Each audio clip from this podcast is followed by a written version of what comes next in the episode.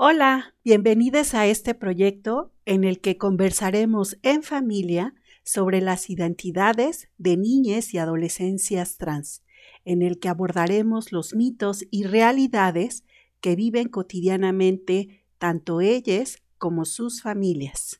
Hola, soy Sophie, soy una adolescente trans de 17 años que desde hace poco más de un año empezó su transición. También hace poco tiempo fui aceptada para estudiar la carrera de Ingeniería Aeronáutica en el Instituto Politécnico Nacional y obtuve mi cambio de identidad legal aquí en Aguascalientes. Hola, soy Wina, mamá de Sophie, una joven que es fan de las matemáticas, el espacio y que sueña con ser astronauta.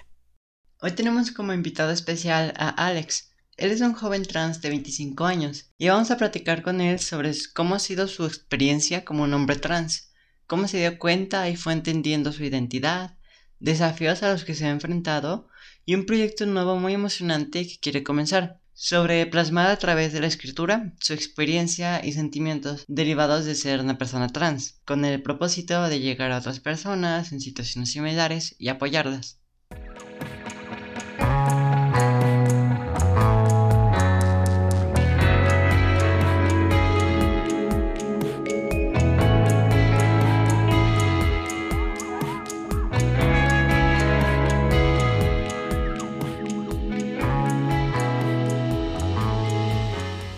Bueno, pues muchas gracias por estar nuevamente en otro episodio de Hogar Trans, porque bueno, además ya teníamos un ratito que no publicábamos y es que pues de pronto la vida se nos va entre todas las, las tareas que tenemos que hacer, pero ya tenemos como el firme compromiso de regresar nuevamente a la rutina que ya teníamos que nos permita tener pues más acercamientos bonitos como el que seguramente hoy va a suceder también aquí.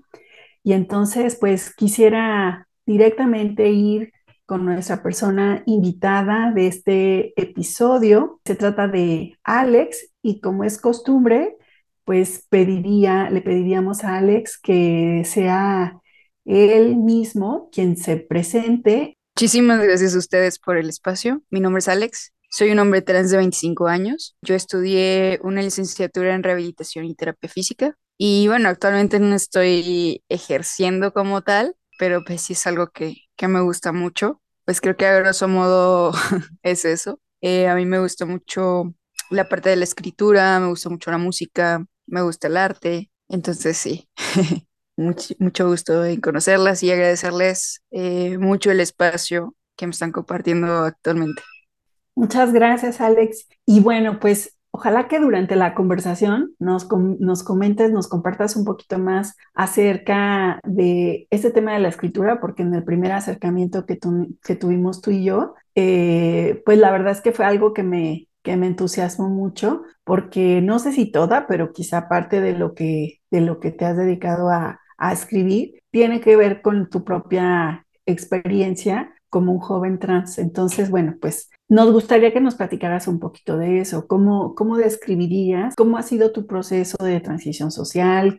Pues, mira, bueno, la verdad es que fue un proceso bastante largo, bastante complejo, creo yo, de comprender al inicio. Te comentaba yo que he estado yendo a terapia con Elena hace realmente poco, estoy hablando de cinco o seis meses, quizás menos. Y la verdad es que el cambio ha sido bastante positivo claro que pues eh, hay como subidas y bajadas, ¿no? En el proceso.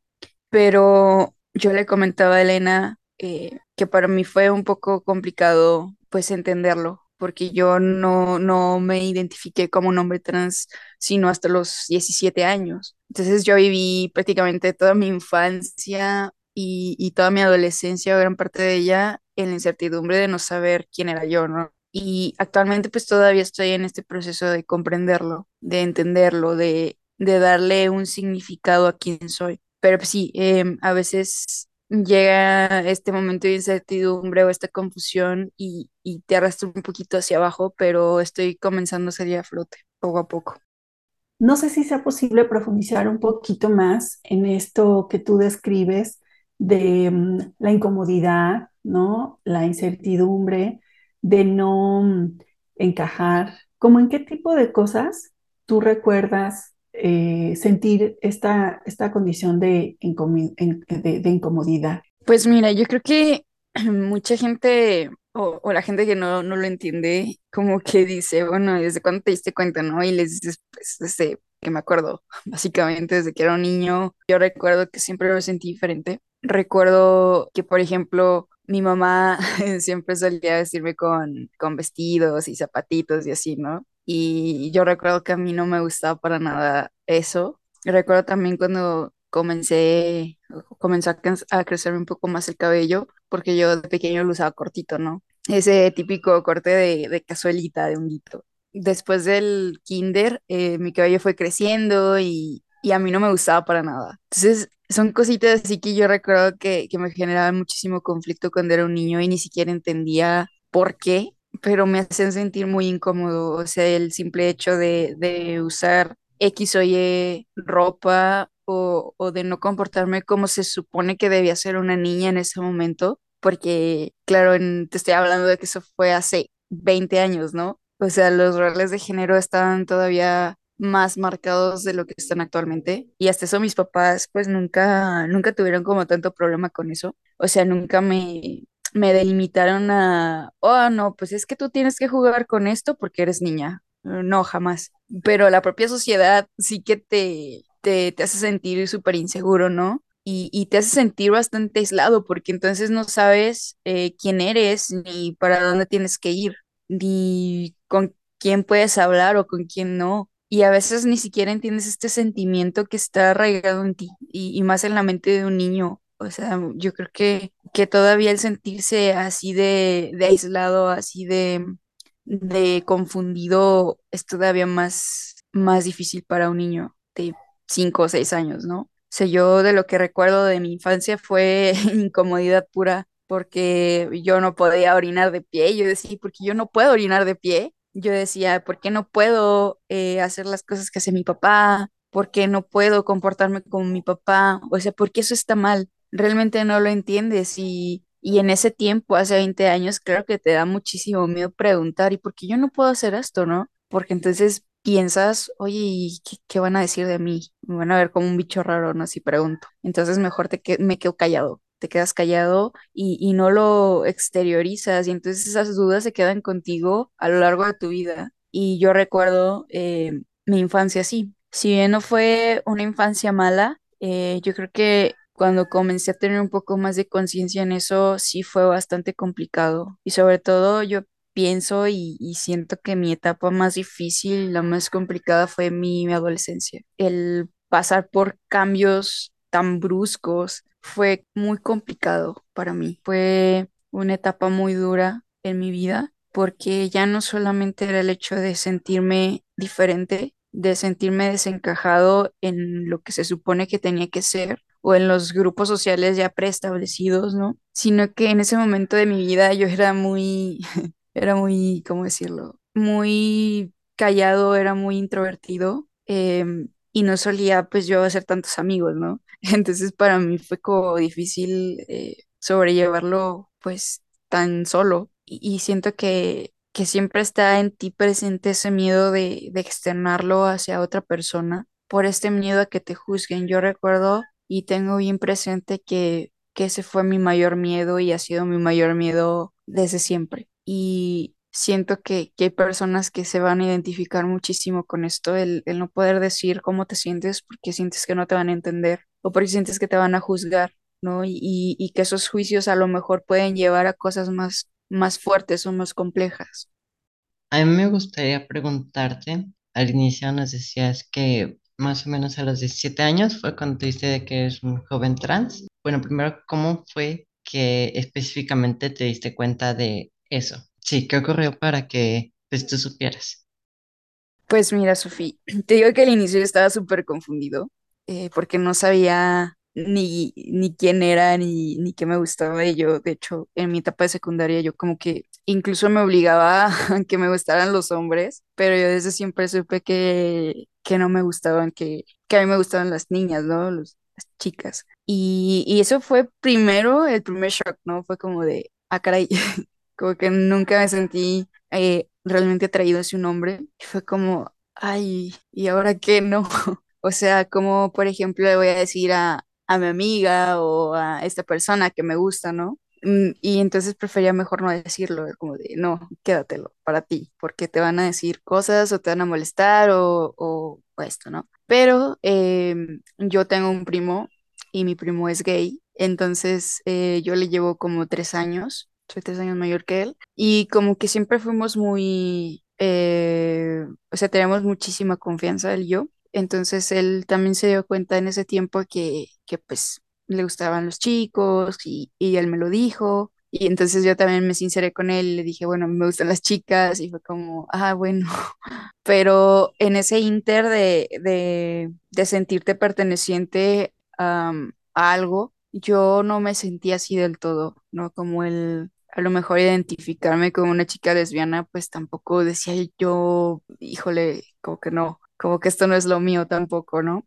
Y entonces en, en mi búsqueda por internet descubrí el, el canal en YouTube de un chico trans que se llama Pablo Mateo. Creo que actualmente ya no sube contenido, no sé, desconozco, pero fue como el precedente para darme cuenta de, de quién era yo, ¿no? Y de lo que yo era y de lo que significaba eso. Porque él en varios videos pues documentaba cómo fue su experiencia, cómo él se sentía este al inicio en su infancia, en su adolescencia y cómo fue sobrellevando estos cambios. De hecho, creo que él ya está en, ya tiene bastante tiempo en testosterona, entonces eh, fue como, wow, eh, dije, de aquí soy, o sea, yo, yo también me siento así. Y entonces fue el precedente para que yo me pusiera a investigar un poco más, empezar a leer artículos y demás, y, y me fuera pues empapando un poco más de información, pero te estoy hablando de que eso fue hace casi mm, 10 años. Entonces no existía tampoco la, la información que existe actualmente y era un poquito más complejo como, como dar con, con ella, ¿no? Pero eh, al final encontré varios artículos y encontré varios youtubers también de, de México y de Latinoamérica que, que también hablaban de su experiencia como hombres trans y, y yo me sentí súper identificado con eso. Dije, ok, creo que ya, ya entendí quién soy, ¿no? O parte de lo que soy. Y entonces eso me hizo sentir todavía más incómodo en el hecho de, de no encajo en esto que, que tengo que ser, ¿no? Y, y yo creo que fue eso lo que, como me di cuenta, pero fue un proceso bastante largo. O imagínate vivir así hasta los 17 años, fue bastante difícil. Claro, y, y bueno, ¿en qué época o en qué momento te describirías tú que, que estás, que estás pasando? En donde ya hay algunos otros componentes que, como tú decías, el acercamiento con, como, con la, con la terapia, ya el hecho de que seas una persona mayor de edad, que tienes una profesión, o sea, cosas que, que justo pues no estaban presentes antes en tu, en tu vida y que de alguna forma pues también son parte de los factores pues que propician pues como un, contexto de seguridad y de, y de confianza y de, y de acompañamiento para poder vivirte pues ya como que deseas ser y sentirte satisfecho de lo que estás haciendo. ¿Tú cómo te describirías en este momento? ¿Qué tanto has avanzado? ¿Qué tanto te falta? ¿En dónde a lo mejor están algunos de los retos? ¿O cuáles son aquellas que te orgulleces de ti mismo por, por irlas logrando? Pues actualmente siento yo que he avanzado muchísimo, a pesar de, todas las dificultades que he habido de, de por medio. Siento yo que he avanzado mucho en, en cuestión de meses con, con la terapia acompañado de Elena. Ya yo llegué a hacer esta transición social que yo creo que es una de las más difíciles, ¿no? De, porque pues es como, como el primer paso para lo demás. Y esta transición social pues me ha ayudado bastante en mi proceso de verme como quien yo soy porque hace unas semanas yo le decía a Elena, es que, es que me siento muy perdido, me siento como que la persona que veo no soy yo, ¿no? Y, y fue un momento súper difícil para mí el, el sentirme así, porque entonces me sentí que volví al Alex chiquito, ¿no? Al Alex de secundaria. Y, y recuerdo muchísimo ese sentimiento. Entonces era algo que me generaba muchísimo conflicto y me genera muchísimo conflicto porque todavía estoy como reafirmando mi identidad, pero en este momento eh, que pasé por una crisis súper fuerte, em, era precisamente por eso, porque en mi entorno, en el entorno donde yo estaba, no se respetaban ni mi nombre, ni mis pronombres, ni, ni me sentía yo con la seguridad de, de externarlo y decir, oigan, llámenme así, ¿no? Porque yo, yo pensaba que, que la gente se le iba a hacer como súper difícil adaptarse a eso, pero ni siquiera daba el primer paso como para saber si sí o si no, ¿no? Entonces mm, volví a arraigar este miedo en mí y ese miedo pues me hizo sentir horrible otra vez y todavía lo sigue siendo, digo, de esto no, no tiene mucho que sucedió y, y actualmente todavía estoy un poquito tratando de, de llevar ese proceso a cabo, de, de encontrarme a mí y de entender aquello que yo quiero lograr para mí. Pero siento que, que a pesar de todo eso he avanzado mucho porque en el lugar en donde estoy trabajando ahora, sí que se respetan mis pronombres y sí que se respeta mi nombre y eso me hace sentir súper más, o sea, como seguro de quién soy. Eso me da reconocimiento para conmigo mismo, es como un feedback, ¿no? O sea, es como me lo decía Elena, es que los demás son como un espejo y entonces si tú te plantas fuerte y dices, yo soy Alex, yo soy así, los demás lo reconocen también. Y entonces eso te ayuda a ti a reconocerte y a mirarte al espejo y decir, ok, por fin soy Alex, ¿no? Entonces yo te comentaba y de hecho me acerqué con ustedes porque quiero dar el siguiente paso eh, para ya comenzar con el cambio en mis documentos, con, con mi nombre, poner por fin mi nombre en mis documentos legales, en mostrar mi identificación y decir, soy Alex, ¿no? Eh, creo que, que ha avanzado bastante en poco tiempo, a pesar de todo lo que ha podido pasar entre el medio, eh, porque pues sí, los los procesos son esos, no siempre, no siempre es todo bueno ni es todo malo, ¿no? Es como que, como que lo malo te, te va a llevar a algún cambio positivo al final, ¿no? Aunque en ese momento no lo veamos. Y, y en este preciso momento de mi vida, eh, sí llego a reconocerme muchísimo más y, y llego a, a querer al Alex que soy ahora, ¿no? que me falta, me falta todavía bastante trabajo en eso, pero esto ya es una pauta para, después continuar con ese proceso. Bueno, yo quiero agradecerte, Alex, de verdad, la confianza de, de considerarnos, de poder acompañarte en este momento. A mí me gustaría preguntarte cómo fue esta transición social, un poquito más en como en específico, cómo fue con tu familia y con tus amistades, eh, cómo reaccionaron ciertas personas de tu familia, si hubo quien te apoyó o quien, quien no. Y bueno, lo mismo con tus amistades. Pues eh, con mis amigos fue súper fácil, fue súper sencillo decirles. Salí un poco del closet, digo un poco porque realmente no lo hice oficialmente hasta hace poquito, cuando estaba en la universidad. Como que el cambio de entorno fue bastante bueno y, y entendí como que la gente realmente no le importaba quién eras o, o lo que a ti te gustaba en, es- en ese entorno social, ¿no? Entonces eso me dio un poco de seguridad como para salir de mí mismo y comenzar a decirles, ¿no? Entonces yo me hice de amigos en la universidad que y actualmente todavía son mis amigos y son casi mis hermanos, entonces fue bastante sencillo decirles porque me sentí aceptado inmediatamente. En el caso de mi familia sí fue un poco más difícil con mis padres porque tenía este miedo, como ya lo comentaba, ¿no? De, de que me fueran a juzgar o que me fueran a, a decir, no, es que cómo vas a hacer eso o, o como por qué o, qué sentido tiene, ¿no? Y me costó muchísimo decirles, pero yo sabía que, que tenía que dar ese paso para, para avanzar en lo demás, ¿no? Porque no podía, no podía correr sin caminar. Entonces, era, era mi muro, ¿no? Era lo que me detenía muchísimo en, en comenzar a hacer más cambios en mí. Eh, en este caso, mi pareja también fue, fue un apoyo muy grande para mí y, un día simplemente agarré a mi mamá y está súper nervioso, estaba súper ansioso, casi llorando. Y entonces me mira y me dice, ¿qué tienes? Y yo no sabía cómo decirle, me temblaba la voz y las palabras no me salían. Entonces agarré aire, eh, cerré los ojos y simplemente lo dije. Le dije, mamá, soy trans. Y entonces se queda, ¿y eso qué es? ¿Con ¿Qué se come? Y ya eh, le expliqué a grosso modo qué significa y me dice, bueno, ¿y qué tiene? Y entonces fue como, em, ok, pues nada, no, no, no tiene nada. Dice, pues si tú ya te identificaste como tal, si tú ya te vives así, dice, ¿qué problema hay, no? Eh, siento yo que, que la persona con la que se me complicó un poco más de decirle fue mi papá, porque mi papá es un poco, no cerrado, pero sí es un poco que, que no, no, no escucha mucho, ¿no? Es un poco más difícil de entrarle a mi papá. Entonces yo le dije, y yo me estaba muriendo de miedo, pero eh, ya tenía más seguridad por, porque mi mamá me respaldaba.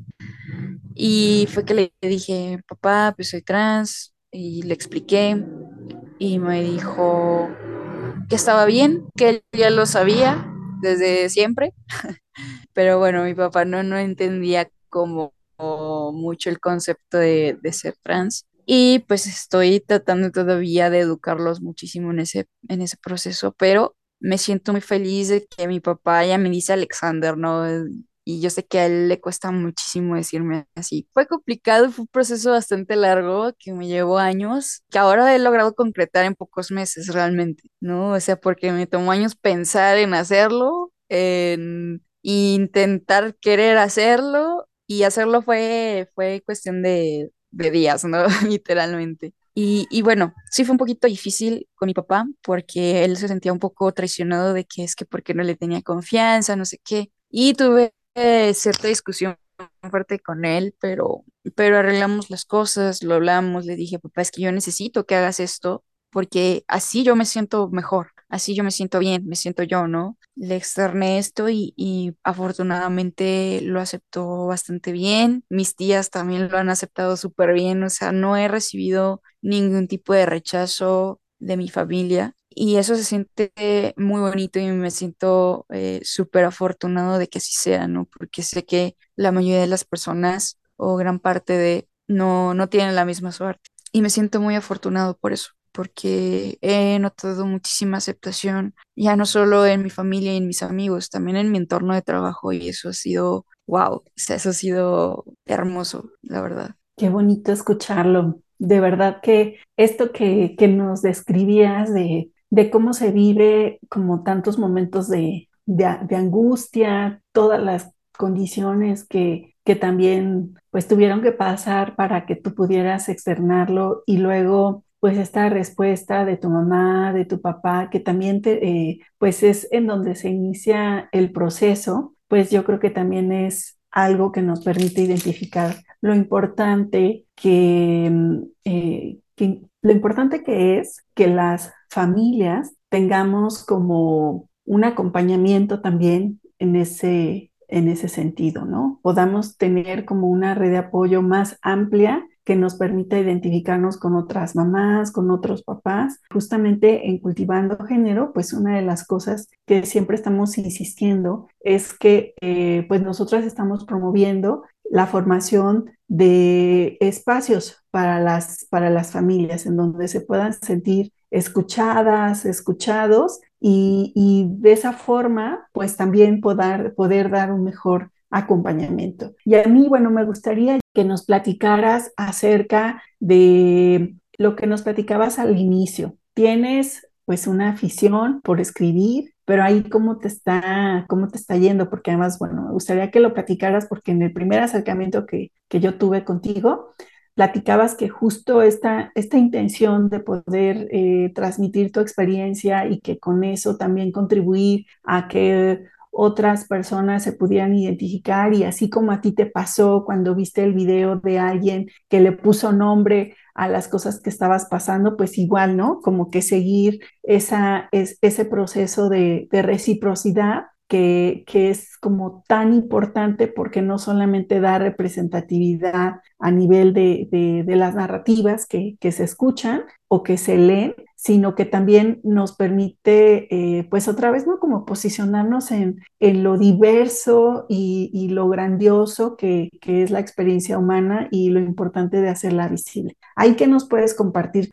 Bueno, yo te comentaba que, que, Elena me puso un ejercicio en terapia, que era como escribir un diario, ¿no? Eh, ese diario, pues, era como yo había vivido mi infancia, mi adolescencia y pues mi etapa adulta hasta lo actual, ¿no?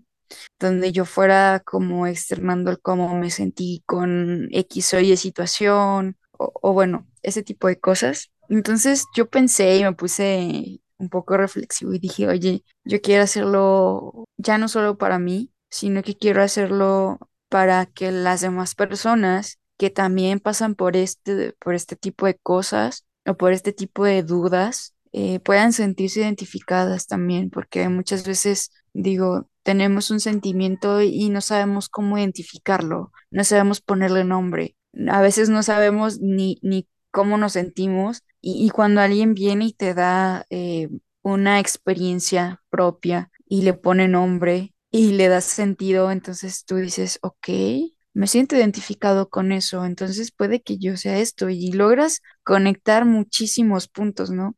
Y entonces esa incertidumbre va, va desapareciendo cuando tú logras entender lo que hay dentro de ti, ¿no?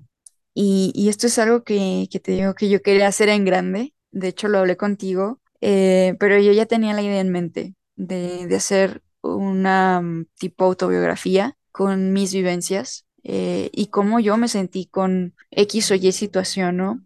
Eh, hasta lo actual. Y pues te comenté un poco de eso porque, porque me gusta mucho el poder ser un precedente para alguien más de, de poder decir, ok, soy un hombre o soy una mujer trans o, o a lo mejor no me identifico con ninguno o a lo mejor soy esto o soy lo otro, ¿no? Y que entonces empiece a hacer sentido también para él o para ella y, y empiece este, a externar esos sentimientos y a comprenderlos, porque cuando tienes comprensión, pienso que es más fácil llegar a las soluciones adecuadas, ¿sí? Para, para ti mismo.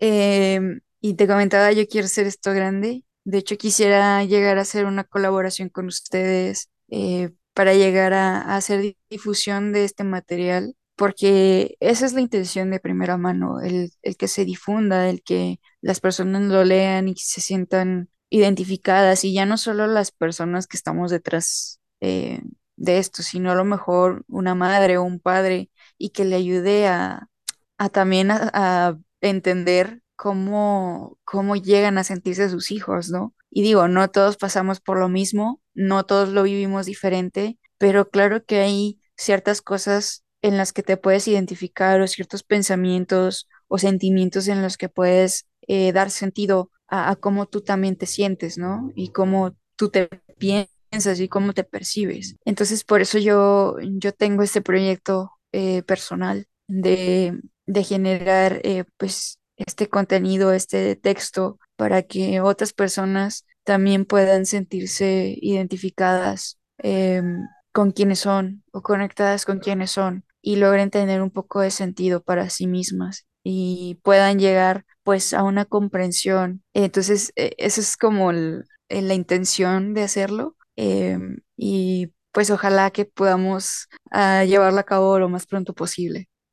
Claro que sí, contémplanos para todo lo que tú necesites o todo lo que consideres que podemos apoyar. Entonces, pues nos haría sumamente felices que cuando tuvieras así como una, una propuesta que te gustaría poner en marcha, pues yo ya te había comentado también algunas de las cosas que Sofía había hecho, ¿no? En términos de hacer una historieta, este proyecto, pero eh, pues aprovecho la oportunidad, o sea, para decirles a quienes nos escuchan que todas estas iniciativas, como, como la de Alex, son bienvenidas en este, en este proyecto, porque, bueno, pues nuestra aspiración es que cada vez vaya creciendo más y que se convierta en un proyecto comunitario cada vez más amplio, cada vez con más voces. Muchísimas gracias a ustedes, de verdad, eh, agradezco mucho el espacio y, y, se me hace muy lindo el, el que tengan en esta plataforma para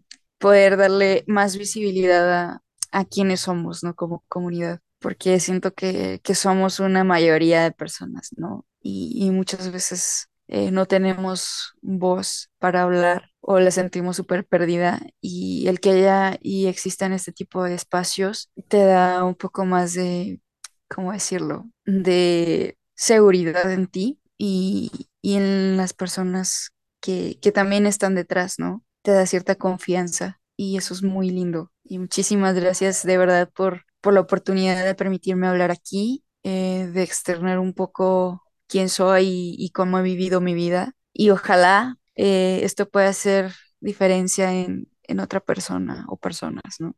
Esperamos que les haya gustado este episodio que compartimos con Alex. Este podcast es producido para la Asociación Civil Cultivando Género de Aguascalientes. Si tú o alguien que conoces necesita asesoría, acompañamiento o apoyo en el tema de infancias y adolescencias trans, puedes contactarnos por medio de nuestra página web cultivandogéneroac.org o cualquiera de nuestras redes sociales, en Instagram, Facebook o Twitter como Cultivando Género.